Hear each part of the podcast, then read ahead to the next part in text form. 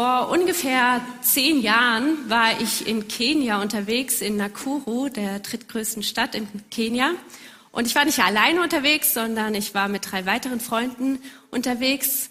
Und ich war verbotenerweise unterwegs, denn es war Nacht und die Ver äh, Missionsgemeinschaft, die hat uns verboten, in der Nacht unterwegs zu sein. Und ich erfuhr später auch, dass das einen guten Grund hat, warum man nachts nicht unterwegs sein sollte in Kenia. Aber ich dachte in meiner Naivität, na ja, was soll uns da schon passieren? Wir sind ja zu viert. Und außerdem habe ich ja meinen Geburtstag, also kann man ja auch mal eine Ausnahme machen. Und so haben wir gefeiert, ein bisschen in der Stadt. Und ähm, nachdem ja, wir einen schönen Abend hatten, sind wir dann nach Hause gegangen. Ähm, das war so eine halbe Stunde Fußmarsch, den wir hatten. Und wir mussten vom Stadtinneren dann in einen anderen Stadtteil, der ein bisschen ruhiger war. Die Stimmung war gut, wir waren ausgelassen, die Nacht war ruhig. Was sollte da schon passieren? Und ich war nicht gefasst auf das, was passiert ist. Nämlich auf einmal hörten wir Hunde, viele Hunde laute Hunde, die bellten und auf uns zukamen. Und innerhalb von Sekunden erstarrte ich. Und da steige ich in unseren Predigttext ein heute. Da steht nämlich in 1. Petrus 5, 8 bis 11. Dort heißt es, seid besonnen und wachsam und jederzeit auf einen Angriff durch den Teufel, euren Feind, gefasst. Wie ein brüllender Löwe streift er umher und sucht nach einem Opfer, das er verschlingen kann. Ihm sollt ihr durch euren festen Glauben widerstehen. Macht euch bewusst, dass alle Gläubigen in der Welt diese Leiden durchmachen. Gott hat euch in seiner Gnade durch Christus zu seiner ewigen Herrlichkeit berufen. Nachdem ihr eine Weile gelitten habt, wird er euch aufbauen, stärken und kräftigen und er wird euch auf festen Grund stellen. Ihm gehört alle Macht für immer und ewig. Amen. Seid besonnen. Ich weiß nicht, wann ihr das letzte Mal diese Aufforderung bekommen habt. Seid besonnen. Ich glaube, ich habe sie noch nie bekommen. Seid besonnen, das heißt so etwas wie seid nüchtern, seid ruhig im Geist, seid konzentriert, fokussiert.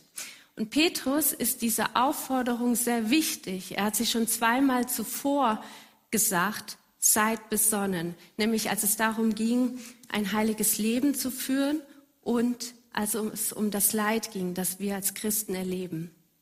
Seid besonnen. Und er schiebt dann noch eine zweite Aufforderung hinzu, nämlich seid wachsam. Das kennen wir vielleicht mehr aus unserem Leben, vielleicht durch den Straßenverkehr. Da haben wir in Deutschland sehr, sehr viele Schilder, die uns immer wieder aufzeigen, wovor wir alles wachsam sein sollen. Vor Kindern, die spielen auf der Straße, vor Kühen, vor Schnee, vor Kurve. Ähm, in Beatenberg, wo ich arbeite, da soll ich auch wachsam sein, eher weniger mit Stöckelschuhen den Berg runter zu laufen. Das ist auch ein sehr interessantes Schild. Also wachsam sein, das ist uns vertraut.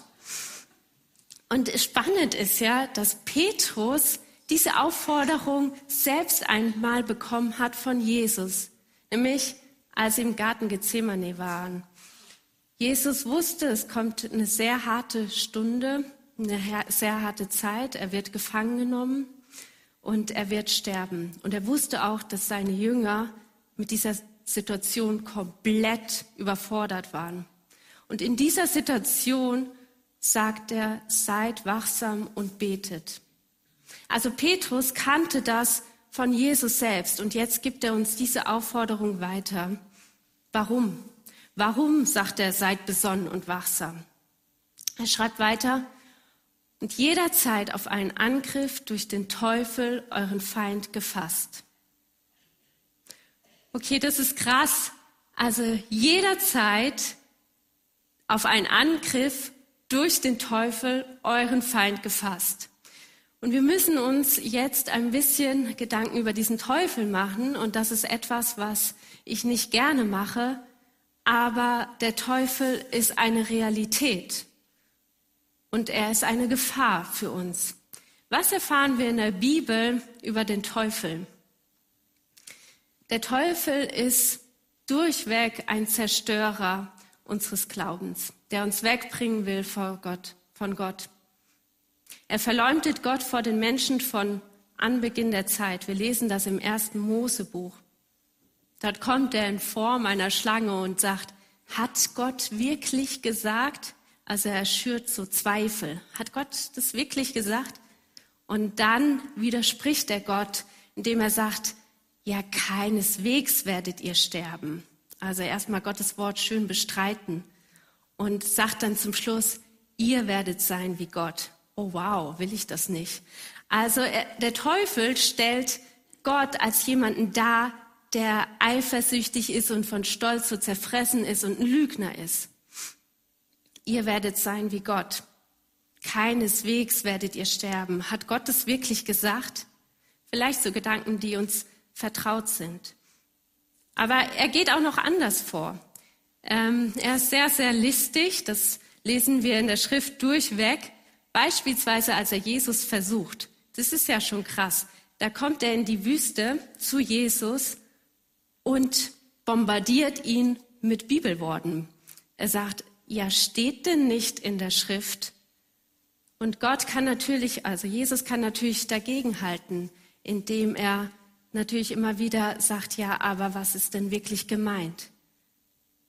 Also der Teufel versucht, durch Gottes Wort zu zerstören, von Gott wegzubringen.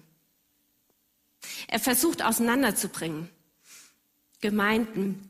In 2. Korinther 2 lesen wir das oder in Epheser 4. Und das ist ja was, was wir sehen, oder? Also wie viele Gemeinden gehen kaputt?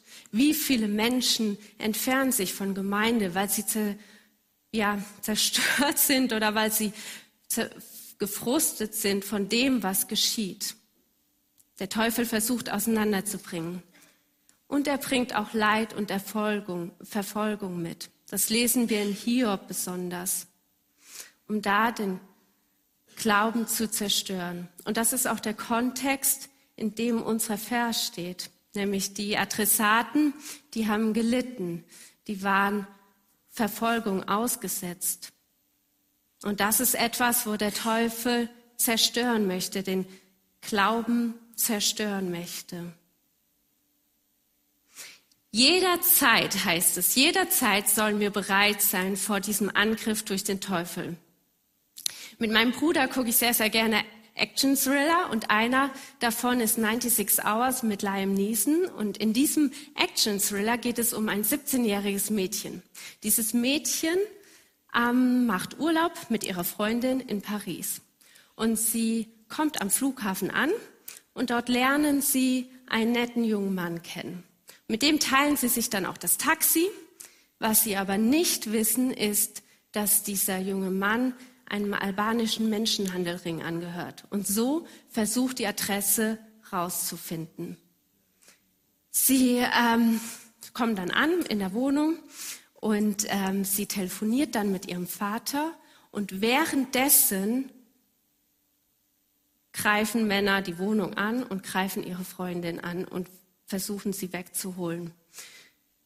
Der Vater am Telefon bekommt es mit und als ob er nichts anderes geahnt hätte, nimmt er das Gespräch auf und sagt, ja, du wirst auch gleich genommen werden. Versteck dich unter dem Bett. Und wenn sie dich haben, dann schrei alle Einzelheiten ins Telefon. Und das macht die Tochter auch. Und all diese Einzelheiten und diese Aufnahme hilft dem Vater praktisch, diese Männer zu fangen und seine Tochter zu befreien. Jederzeit bereit. Er war es. Seid besonnen und wachsam und jederzeit auf einen Angriff durch den Teufel, euren Feind, gefasst. Wie geht der Teufel vor? Wie ein brüllender Löwe streift er umher und sucht nach einem Opfer, das er verschlingen kann. Ich weiß ja nicht, also ich muss ehrlich sagen, wenn ich an Löwe denke, dann denke ich immer an diese armen Tiere im Zoo, die da so auf und ab gehen und irgendwie nicht ganz so angsteinflößend sind. Äh, selbst als ich in Kenia unterwegs war, da sind wir dann irgendwann mal ausgestiegen, als wir eine Safari gemacht haben. Und ich dachte, ach schön, gucken wir uns mal hier noch die Umgebung an. Und dann habe ich so zwei Freundinnen mitgenommen. Und auf einmal schrie unser Guard und sagte, wir sollen herkommen. Und ich dachte, okay, kommen wir, was hat er denn?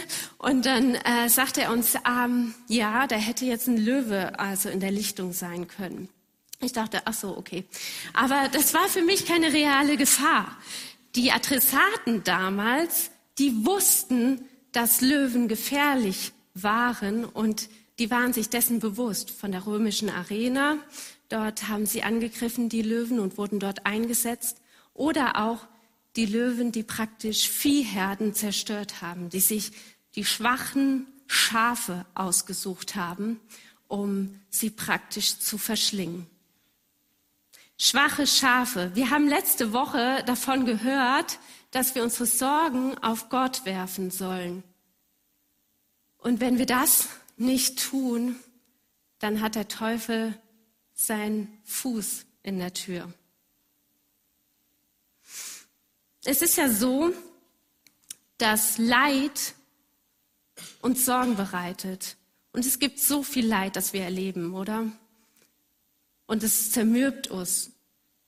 Und das bringt uns weg von Gott. Und das kann unseren Glauben zerstören. Und da hat der Teufel seinen Fuß in der Tür. Aber es ist ja genial, dass Gott uns jetzt nicht nur warnt vor diesen Angriffen, sondern er sagt auch, wie wir weiter vorgehen können. Ihm sollt ihr durch euren festen Glauben widerstehen. Schön. Also wir können widerstehen. Wir können dem entgegenhalten. Nämlich durch unseren festen Glauben, indem wir uns auf Jesus Christus richten. Auf denjenigen, der unsere Hoffnung ist. Das haben wir ja eben so oft gesungen und auch schon gehört von Noah. Wenn wir auf den setzen, dann setzen wir dem wahren Löwen Juda, dem Teufel entgegen, diesen brüllenden Löwen. Aber der Teufel ist schon entmachtet. Und das lesen wir in Hebräer 2, Vers 14. Dort heißt es, weil nun aber alle diese Kinder Geschöpfe aus Fleisch und Blut sind, ist auch er ein Mensch von Fleisch und Blut geworden. So konnte er durch den Tod den entmachten, der mit Hilfe des Todes seine Macht ausübt, nämlich den Teufel und konnte die, deren ganzes Leben von der Angst vor dem Tod beherrscht war, aus ihrer Sklaverei befreien.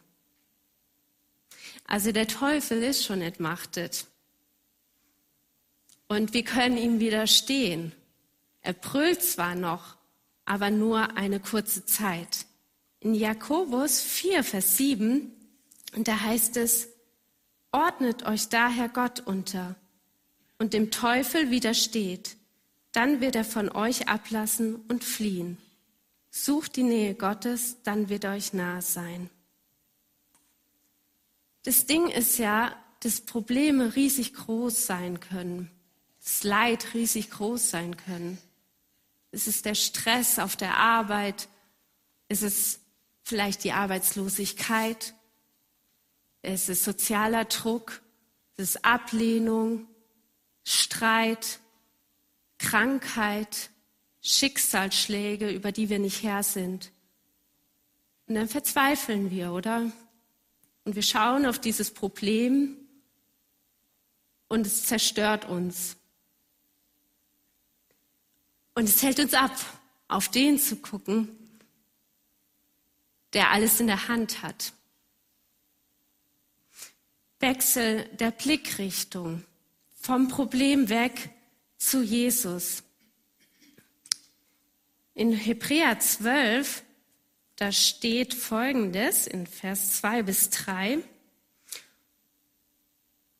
Wir richten unseren Blick auf Jesus, den Wegbereiter des Glaubens, der uns ans Ziel vorausgegangen ist. Weil Jesus wusste, welche Freude auf ihn wartete, nahm er den Tod am Kreuz auf sich und auch die Schande, die damit verbunden war und konnte ihn nicht abschrecken. Das konnte ihn nicht abschrecken. Deshalb sitzt er jetzt auf dem Thron im Himmel an Gottes rechter Seite. Und daran glauben wir, dass er derjenige ist, der auf dem Thron sitzt und der alles in der Hand hat. Und wir können dem Teufel noch widerstehen, nämlich macht euch bewusst, dass alle Gläubigen in der Welt diese Leiden durchmachen.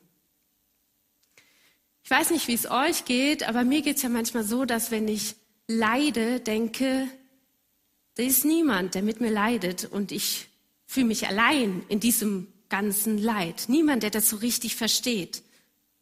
Und das lesen wir auch schon in der Bibel, dass diese Gefühle gibt, dass man sich einzig und allein fühlt in dem Leid.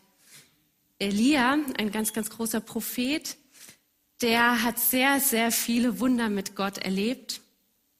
Und irgendwann wird er verfolgt, er flieht in die Wüste und will sterben.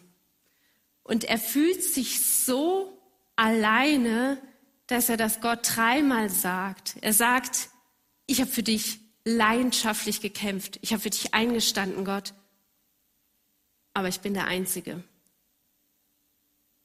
Dreimal sagt er das und Gott sagt dann, er gibt ihm dann erstmal einen Auftrag und dann sagt er, und übrigens, ich habe noch 7000 andere Propheten übrig gelassen. Wir sind nicht alleine mit dem Leid. Macht euch bewusst, dass alle Gläubigen in der Welt diese Leiden durchmachen. Und ich muss an dieser Stelle eine ganz kleine Liebeserklärung aussprechen, nämlich an die ältere Generation. Ich profitiere so enorm davon, dass ihr teilt mit dem, was ihr erfahren habt. Ihr habt schon so viel mehr mitmachen müssen, sage ich jetzt mal, oder dürfen. Und ihr teilt das und das ist aufbauend. Aber hier geht es nicht nur um diejenigen, die Gläubigen, die um uns herum sind, sondern um die Gläubigen in der Welt.